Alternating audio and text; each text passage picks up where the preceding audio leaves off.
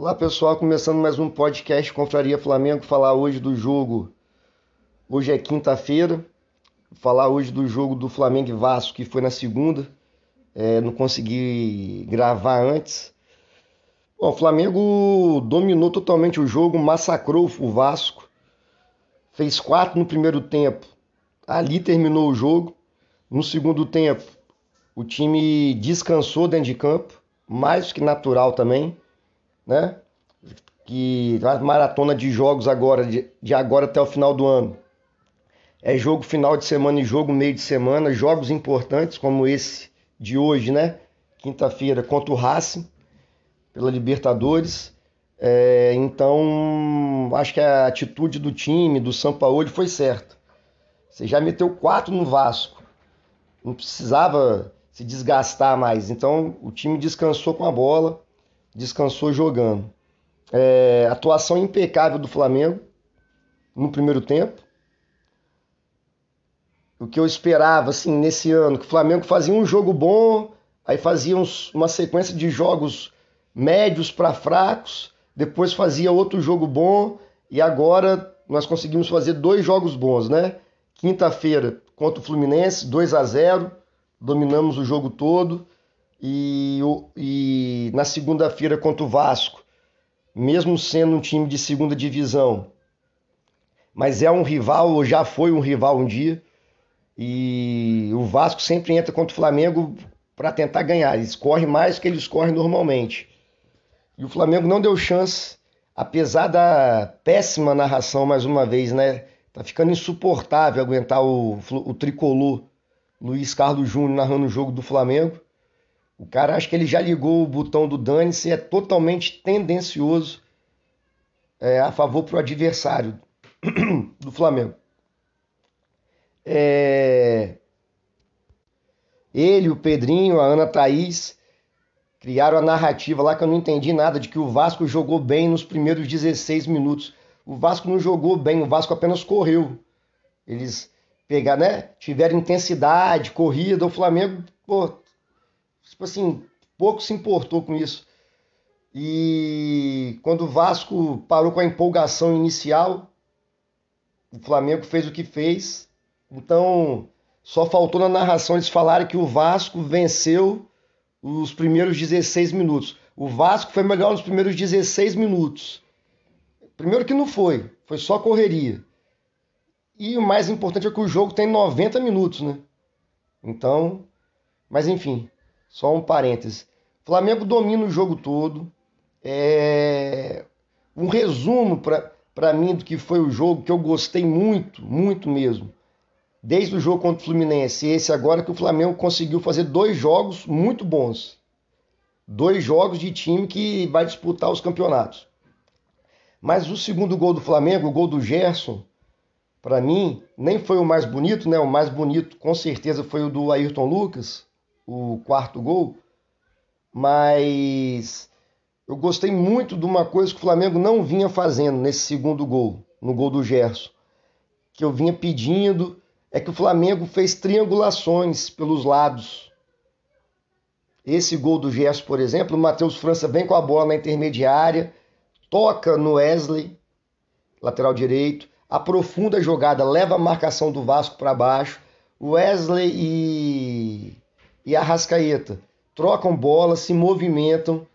Com isso, a defesa do Vasco né, fica perdida, a defesa do Vasco balança. O Arrascaeta não cruza aleatoriamente. Ele dá um passe, uma assistência perfeita para o Gerson que vem de trás, atacando um espaço vazio na defesa. Nos últimos anos aí, Flamengo cansou de fazer gol assim, chegando na, na, na linha de fundo ou chegando pelo lado dos campos, mas tocando a bola, né? Confundindo o adversário.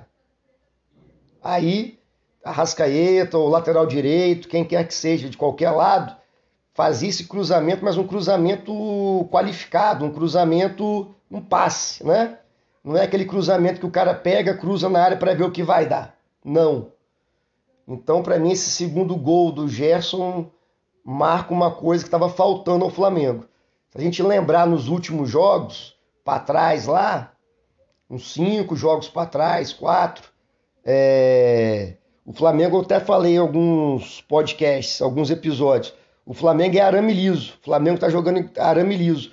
Toca, toca, toca, mas era um time lento, troca de passes lentas, não tinha triangulações, não tinha jogador atacando o espaço vindo de trás. Era um time totalmente previsível. Agora, do jogo do Fluminense para o do Vasco, esses dois jogos, isso mudou nitidamente. Está muito bom.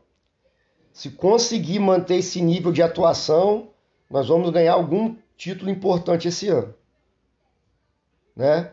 É, então, isso aí eu gostei muito dos dois lados. Se você pegar o, o terceiro gol, uma coisa também que a gente não estava conseguindo muito, que era quando caía um mano a mano, um contra um. O Flamengo estava perdendo a bola na maioria das vezes. É, o Matheus França faz uma jogada boa pela ponta esquerda e o nosso lateral esquerdo, que é craque também, Ayrton Lucas, ao invés de ficar parado, ele acompanha a jogada entrando na área. O Matheus França rola, ele domina e bate com a direita no canto. Quer dizer, mais um gol onde nós tivemos o quê? aproximação de jogadores. O Matheus França levou vantagem na jogada individual. O Ayrton Lucas acompanhou a jogada e saiu o gol do Flamengo, natural. Que eu gostei também que os gols nossos foram todos assim, jogada natural, foi, aconteceu naturalmente, como acontecia no passado, né? Até de 2022 para trás, principalmente, para não ir muito lá atrás. Então foi uma excelente partida do Flamengo. Acho que o time, todos os jogadores, menos o Davi Luiz, mantiveram um nível técnico e tático e físico altíssimo.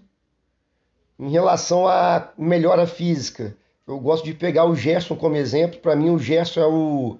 Quando o time está bem fisicamente, eu vou muito no Gerson e no Thiago Maia. O Gerson correu o campo todo.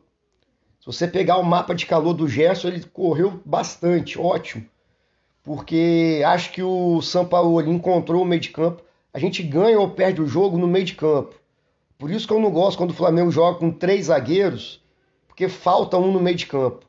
É o Flamengo que fica correndo atrás do adversário ali no meio. É, acredito que o São Paulo achou o time, né? Esses, principalmente a relação ao meio de campo é Eric Pulgar, Thiago Maia, Gerson e Arrascaeta. Acabou na frente Gabigol e Pedro. Para mim, esse é o time ideal do Flamengo, assim. Tiver que decidir uma, né, final de Libertadores, para mim entraria do meio para frente com esse time. É claro que devido à temporada vai ter jogador cansado, jogador machucado, jogador que no dia não está jogando tão bem. As nossas opções para o meio de campo, no banco, para mim são boas. Everton Ribeiro, para mim é craque, sabe? Pode entrar em qualquer situação ali no meio de campo pode entrar no lugar do Arrascaeta, pode entrar no lugar do Gerson, para mudar uma situação de jogo, para controlar o jogo. Acho que o Everton Ribeiro vai ser muito importante essa temporada, mesmo se não for titular, entendeu? Se tiver que entrar de titular alguns jogos, o nível não vai cair com ele. Então nós temos uma boa opção que é o Everton Ribeiro, uma boa opção também que é o Vitor Hugo.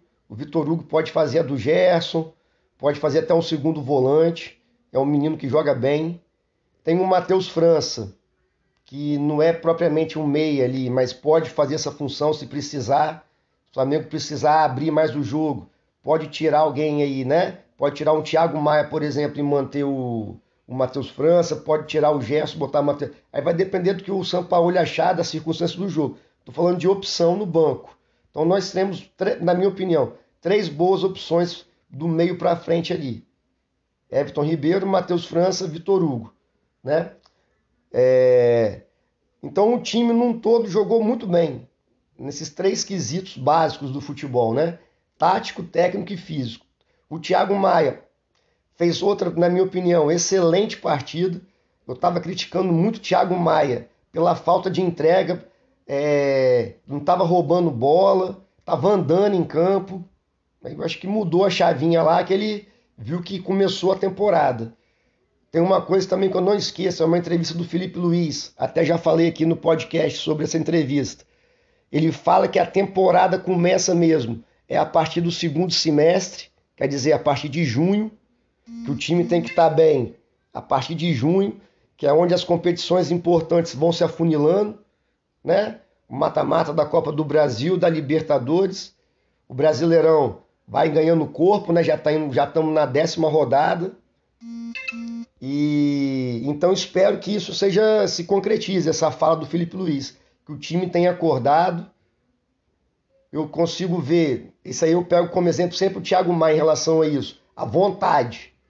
Thiago Maia está com vontade, então é um ponto de referência que eu tenho em relação a isso. Ele, pô, tá correndo o campo todo, jogando bem. Ele e o Pulgar se acertaram. Entrosamento muito bom dos dois, muito bom mesmo. Pulgar, que eu critiquei tanto no Mundial de Clubes, que não conseguia dominar uma bola. Tá jogando muito, muito mesmo, sabe? Acho que graças a São Judas Tadeu achamos nossos dois volantes. Thiago Maia voltou a jogar bem e o Pulgar está jogando o que nunca jogou no Flamengo. Ele continue assim, né? Eu acho que o time do Flamengo, o São Paulo achou o time. É o time que entrou, na minha opinião, Léo Pereira no lugar do Davi Luiz e Gabigol e Pedro na frente. Em relação ao time do Vasco, eu tiraria o Matheus França, Gabigol e Pedro esses quatro que eu já falei no meio de campo, Eric Pulgar, Thiago Maia, Gerson e aí Arrascaeta. E atrás, Wesley, que é o lateral, melhorou muito nos últimos jogos, está muito mais tranquilo, não está afobado. Atacar, está até mais calmo para atacar. Quanto o Fluminense, lá, o gol do Gabigol, ele dá um ótimo passo para o Cebolinha. Só que o Cebolinha, graças a Deus, naquela situação é perebaço. Chutou errado e a bola sobrou pro Gabigol. Ele está conseguindo escolher melhor as jogadas. Isso aí é com o tempo mesmo. E defensivamente também estou gostando dele. Não está deixando espaço. Faz as coberturas certas. E Fabrício Bruno e Léo Pereira também, indiscutivelmente, são os titulares. E o Ayrton Lucas não tem nem o que falar, né? Então acho que o time é esse. Mas se alguém machucar, tiver cansado, suspenso por cartão, nós temos algumas opções. Né? Poderia, vai melhorar ainda mais o elenco aí. Já tem o goleiro da Argentina lá, o Rossi, vai chegar. Tem o ponta direita lá que já está contratado. Então acho que o time vai ter, vai crescer bastante. Mas voltando a falar especificamente do jogo contra o Vasco, é, o ponto alto para mim foi isso volume de jogo, volume de jogo, conseguindo finalizar. Aproximação de jogadores, tanto pelo lado direito quanto pelo lado esquerdo, até mesmo pelo meio. O Flamengo antes era um time que não tinha meio de campo. A partir dos últimos jogos agora, nós estamos dominando o meio de campo. Dominando. Pulgar e Thiago Maia estão dominando. Principalmente o Eric Pulgar, velho. Dá uma saída de bola boa, marca bem, os volantes são responsáveis por dar o volume de jogo, recuperar a bola para o Flamengo. Era o que o João Gomes dava em 2022. O adversário vem, a gente consegue roubar a bola. E eles também dão um suporte bom para o ataque. Eles não são nenhum pereba, Thiago Maia e Pulgar. Eles têm um passe bom e tal. Podemos utilizar, como o Eric Pulgar mostrou no golaço que ele fez. Ele tem um bom chute de fora da área. Ele bate falta bem também. Acho que o Flamengo poderia utilizar mais isso, as cobranças de falta dele. Então, estou feliz pelo fato do Flamengo ter feito dois jogos muito bons contra dois rivais, Fluminense e Vasco.